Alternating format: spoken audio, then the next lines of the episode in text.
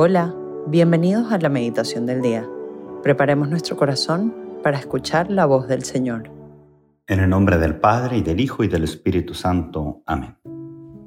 Ven Espíritu Santo, llena los corazones de tus fieles y enciende en ellos el fuego de tu amor. Envía tu Espíritu Creador y se renovará la faz de la tierra. Oremos, oh Dios, que has iluminado los corazones de tus hijos con la luz del Espíritu Santo Haznos dóciles a sus inspiraciones para gustar siempre bien y gozar de su consuelo. Por Cristo nuestro Señor. Amén. El día de hoy, viernes primero de mes, viernes 7 de julio, vamos a meditar en el Evangelio de San Mateo, capítulo 9, del 9 al 13. En aquel tiempo Jesús vio a un hombre llamado Mateo sentado a su mesa de recaudador de impuestos y le dijo, Sígueme. Él se levantó y lo siguió. Después, cuando estaba a la mesa en casa de Mateo, muchos publicanos y pecadores se sentaron también a comer con Jesús y sus discípulos. Viendo esto, los fariseos preguntaron a los discípulos, ¿por qué su maestro come con publicanos y pecadores? Jesús los oyó y les dijo, no son los sanos los que necesitan de médico, sino los enfermos. Vayan pues y aprendan lo que significa, yo quiero misericordia y no sacrificios. Yo no he venido a llamar a los justos, sino a los pecadores. Palabra del Señor. Gloria a ti, Señor Jesús. El día de hoy estamos meditando en la vocación de San Mateo y quiero que nos detengamos a meditar precisamente este llamado.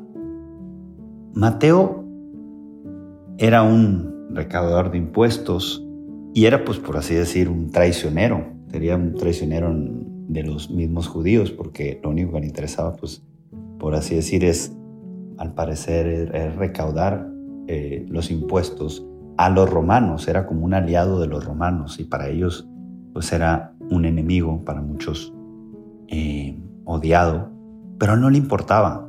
Él, lo, o sea, él traía algo en su corazón que anhelaba más y que no le importaba lo que los demás digan o piensen de él. Y ese anhelo que, que él tenía en su corazón no era precisamente para ser recaudador de impuestos, era un anhelo mucho más grande y que estaba buscando saciar. Y entonces cuando llega Jesús y le llama. Al instante se levanta y se va, porque el anhelo que tenía en su corazón era para algo mucho más grande y era seguir a Jesús. Era para ser su apóstol. Y para ser su apóstol tenía que ir en contra de lo que diga la gente, de lo que piense la gente, porque había muchas contrariedades en ese tiempo el seguir a Jesús. ¿Y, ¿Y por qué digo esto? Porque en la vida de cada uno de nosotros hay anhelos muy en el fondo de nuestro corazón y que Dios quiere saciar. Y vemos también en la Sagrada Escritura eso, tanto San Mateo, acordémonos también de, de San Pablo, perseguía a los cristianos, perseguía, los quería encarcelar y todo. Y, cuando se encuentra con, con Jesús, que se cae del caballo y todo lo que sabemos de Camino a Damasco, no, no es de que dice, ah, bueno, ya, dejaré de perseguirlos, ya, pues ok, los acepto. No. Pasó de ser un perseguidor a un ser un, superapóstol. Lo, lo cual quiere decir que su corazón anhelaba de verdad entregarse por completo a Dios. Y se entregaba por completo a Dios como él conocía, persiguiendo a los cristianos y siendo muy fiel a la ley.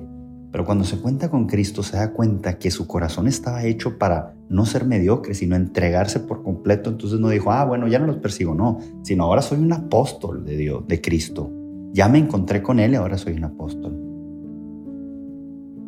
Y eso es lo que quiero llegar, que cuando Dios nos quiere pedir algo, sea lo que sea, sea una vocación, pero sea también una misión, sea algo, pone antes de pedirnos ese anhelo en nuestro corazón. Acordémonos del joven rico. Joven rico que dice, bueno, ¿qué tengo que hacer para la vida eterna? Tenía una inquietud porque su corazón anhelaba más que simplemente cumplir los mandamientos. Y cuando Jesús le habla de los mandamientos, le dice, todo eso lo he cumplido. desde mi pequeñez. ¿Qué más? ¿Qué más? Como diciendo, mi corazón anhela algo más. Y es cuando le llama. Y que le dice, eh, ve, vende todo lo que tienes y das a los pobres y lo ven y sígueme. Y él se puso triste por la exigencia de seguirlo. Y quiere decir, ¿y, por qué se puso triste? Si eligió sus bienes por, o lo, que sea, ¿no?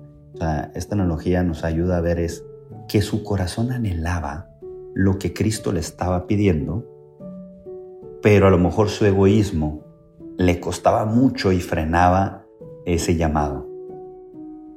En nuestra vida Dios nos ama tanto, tanto, tanto, que no nos va a pedir algo que no anhele nuestro corazón.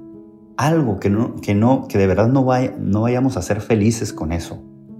Nos va a pedir algo que nuestro corazón ya anhela. Así fue con Mateo y por eso luego, luego saltó y dijo, es que esto era, ¿no? De, seguir a Cristo, no era lo de recaudador. No me importa que digan la gente de mí, pero era todo esto, este celo que yo tenía, era por esto, por, por seguir a Cristo. Igual San Pablo, y, este, y lo vemos también en este joven rico, su corazón anhelaba. Entonces Dios nos va a pedir siempre en nuestra vida, como nos ama tanto, aquello que anhela nuestro corazón. Y podemos ir descubriendo dentro de nosotros, a través de esos anhelos que dice uno, es que siento que, que, que, hay algo más en mi corazón para lo que estoy hecho. Y a lo mejor dices, bueno, yo elegí mi vocación, la que sea, el matrimonio o en, eh, este, vida consagrada, lo que sea. Y dices, pero hay algo más, pues probablemente dentro de, tu vocación, la que sea, te está pidiendo algo más que hagas por los demás, por Dios. Y es cuando uno tiene que ir descubriéndolo. Que va a costar, sí, porque es como el joven rico, el egoísmo contrapone. Pero cuando uno sabe y va descubriendo que Dios nos está pidiendo algo más en nuestra vida, ser más generosos, entregarnos más a Él, vida de gracia, vida de santidad, vale la pena, nos costará, pero valdrá la pena porque ya está impreso en nuestro corazón, está ese anhelo tan grande en nuestro corazón que cuando lo logremos, cuando aunque batallemos, vamos a ser muy felices. No tengamos miedo de entregarnos más a Cristo en lo que nos va pidiendo nuestra vida, porque si nos lo está pidiendo es porque quiere que seamos muy felices, porque Él es el que más nos ama, Él es el que más quiere, con ese amor, que seamos felices. Confiemos en su, en su amor, confiemos en su palabra. Pidámosle a Dios esa gracia, que nos dé la fortaleza de seguir su voluntad en lo que nos vaya pidiendo en nuestra vida, en esos anhelos que tenemos en, en el corazón y que podamos vencer nuestros egoísmos, nuestros miedos o todo aquello que nos impide realmente ser felices para lo que estamos llamados a ser.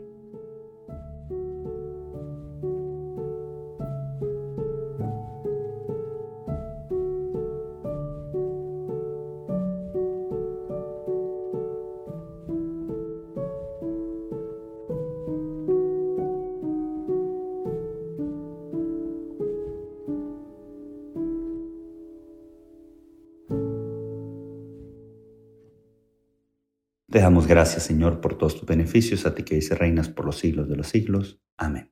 Cristo, Rey nuestro, venga tu reino. María, Reina de los Apóstoles, enséñanos a orar. En el nombre del Padre, y del Hijo, y del Espíritu Santo.